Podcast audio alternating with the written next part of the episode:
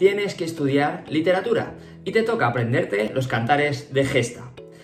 Entre ellos, el cantar del mío Cid. Bien, vamos a ello.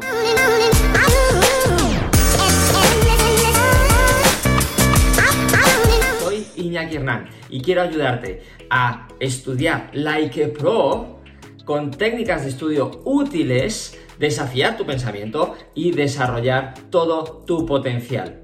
Y hoy, pues vamos a aprendernos el cantar del mío Cid de una forma muy, muy tonta. Imagínate un entierro. Un entierro y en ese entierro hay una novia, porque se está celebrando una boda. La novia está esperando y de repente pues exhuman el cuerpo, sacan el cuerpo del ataúd. Coño, ¿qué está pasando? Un entierro, una boda y sacan el cuerpo del ataúd. Vale, pues eso quiere decir que el asunto del mío Cid divide en tres partes. El destierro, las bodas y la afrenta de Corpe. Corpe, cuerpo. Por eso es humana al cuerpo. Ya tenemos la primera parte, pero joder, es que en el examen me van a pedir un poquito más que eso. Me van a pedir algún detalle de cada una de esas partes del asunto. Perfecto, no pasa nada. Para que no cunda el pánico. Tenemos todo bajo control. En el entierro, quien está sacando el ataúd es tu amigo Alfonso. Piensa en alguien que conozcas que se llama Alfonso. Y Alfonso lleva una camiseta con un castillo. Puedes ponerte el castillo de Disney, puedes ponerte el castillo que te dé la gana. Lleva la camiseta con el castillo. ¿Y esto por qué es? Porque en el destierro es el rey Alfonso de Castilla quien le destierra, quien destierra al mío Cid. Por cierto, si no sabes lo que significa destierro, por favor, si no sabes una palabra de lo que estás estudiando, ¡Búscala! vete a Google, vete al diccionario si eres de la vieja escuela, que lo dudo.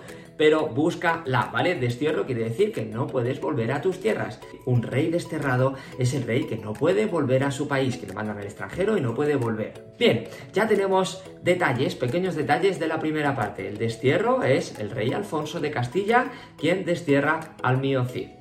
Perfecto.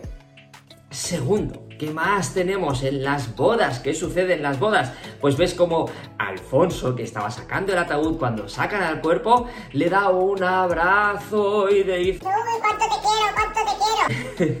Puedes hacer el tonto así y es más divertido y cuando es más divertido aprendes mejor. Bien, pues le da ese abrazo, el cuánto te quiero, cuánto te quiero y le da de comer paella para que recupere fuerzas. Y entonces ves como unas niñas por ahí se ponen contentas. Vale, ¿qué quiere decir todo esto? Quiere decir que en las bodas, en el asunto de las bodas, el abrazo. Se reencuentran el rey Alfonso de Castilla y el mío Cid. Y vuelven a ser amiguitos. Se reencuentran y porque la paella, porque se reencuentran en Valencia. Y las niñas que están felices, pues eso quiere decir que las hijas del mío Cid se casan. Perfecto, ya tenemos un poquito más. ¿Y después qué podemos ver? Pues podemos ver que cogen al cuerpo y lo echan a un carro. ¿Qué es esto? Da igual, ahora lo vamos a ver. Le echan a un carro y en ese carro resulta que hay una serie de gente que está acojonada así, con miedo, porque... Y, y hay otros que no son de esos, hay otros que intentan quitarle las cosas al muerto, intentan robarle el reloj, la cartera, yo qué sé, ¿vale?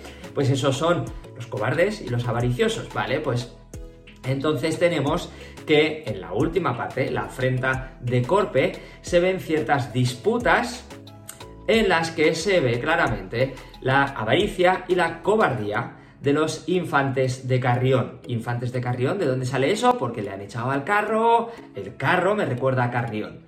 Y ya está, ya tenemos el cantar de Mío Cid. Y todo esto lo vemos en una micro escena muy rápida. El entierro, la boda, el cuerpo que sacan, eh, la paella, el carro y todas estas cositas. Que lo vemos en nada de tiempo. Y a ver si te acuerdas ahora de el asunto, de los detalles del Mío Cid. Así puedes estudiar un poquito mejor y lo mismo hasta te ríes por el camino.